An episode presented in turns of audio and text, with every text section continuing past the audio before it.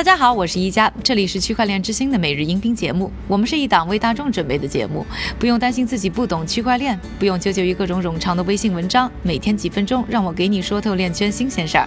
今天是二零一八年的十一月二十日，星期二，大家早上好。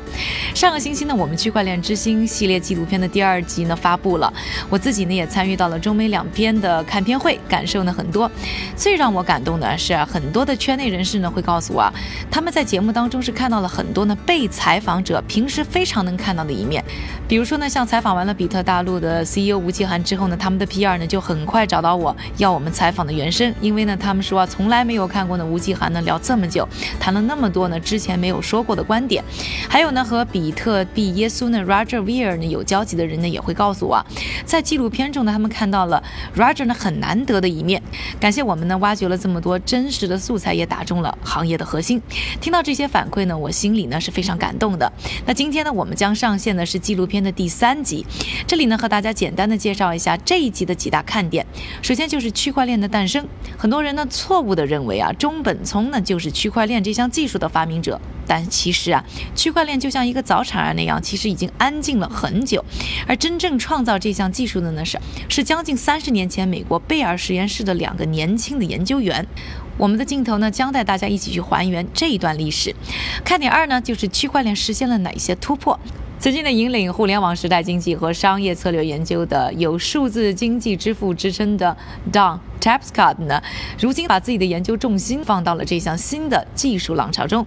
几年前，Don 向全世界贡献了自己的研究成果，而这呢，就是一本开启公众对新技术区块链认知的书。他称啊，区块链呢将带来价值互联网。而到底什么是价值互联网？我们过去传统的信息互联网又摧毁了什么，夺走了什么？区块链带来的价值互联网是否就能挽救这一切呢？这一系列的问题呢，将在这一集当中呢为大家解释。看点三：区块链为世界金融体系带来什么影响？第一集呢，我们曾经说过，零八年的金融危机呢，摧毁的不仅是雷曼这样的大银行，还有人们长久以来对金融系统的信任。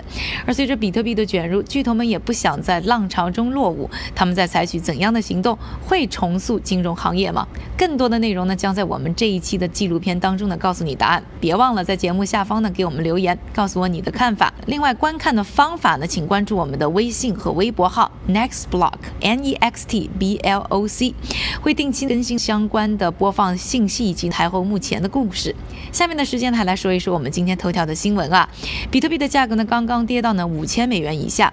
四大会计事务所之一的毕马威呢又雪上加霜地发布了一份报告。表示比特币等数字货币想要成为一种价值储存资产，还需要很长的时间，而且因为呢缺乏信任，而且因为缺乏信任啊和可扩展性呢，现在既算不上支付工具，也不是呢储值资产。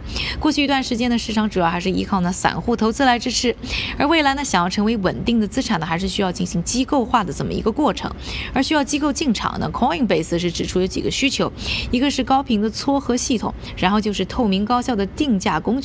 以及啊安全的托管解决方案，当然呢，伴随的像税务啊、审计啊、监管等等问题呢，也是正规化过程当中需要完善的。不过，毕马威对于呢数字货币的长期发展还是持有比较乐观的态度。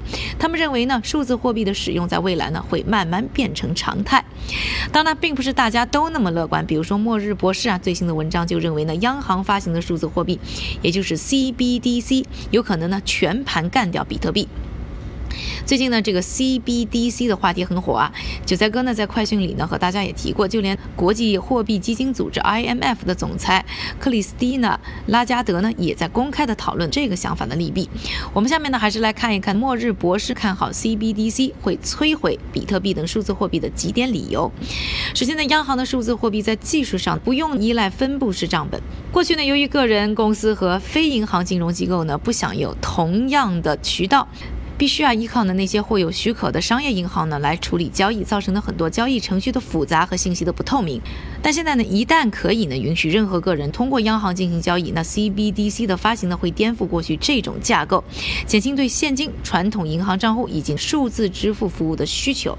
另外呢，央行们已经有了一个中央授权的、不对外公开的一个中心化的账本，可以安全无缝的支付和交易。所以末日博士呢毫不客气地说，任何头脑正常的。央行行长呢，都不会把这么已经健全的系统呢建在区块链平台上，因为呢，想要做的事情，其实呢，现有的技术就已经能够完成。其次呢，比特币等数字货币处理的能力比较低，也没有像宣称的那么便宜、安全或去中心化。有人会说呢，至少它可以匿名交易吧？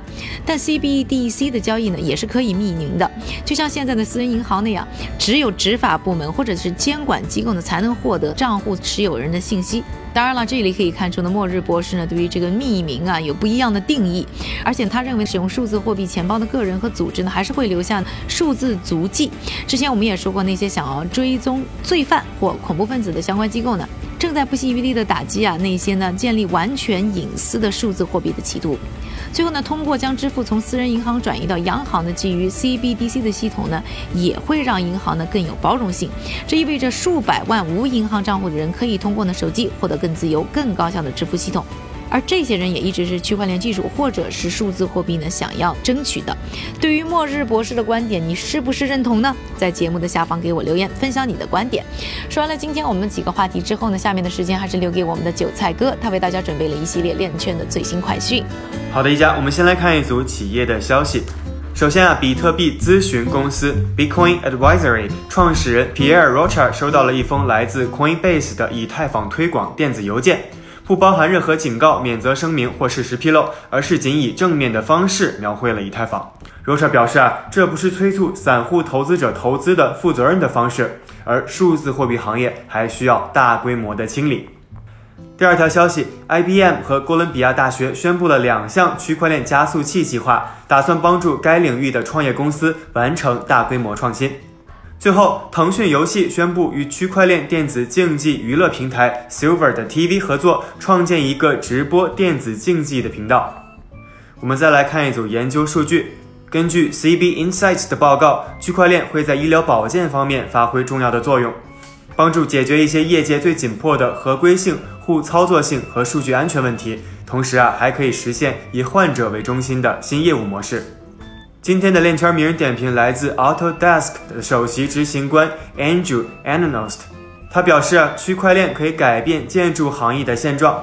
现在呀，行业内腐败的现象相当普遍。他认为缺乏可追溯性以及问责制是造成腐败的最大原因之一，而区块链可以解决这一问题。感谢韭菜哥的分享，也感谢各位的收听。记得关注我们区块链之星新上线的第三集，关注腾讯视频，关注我们的微博、微信账号 Next Block N E X T B L O C。明天继续和我一起关注区块链之星，区块链之星还原区块链最真的样子。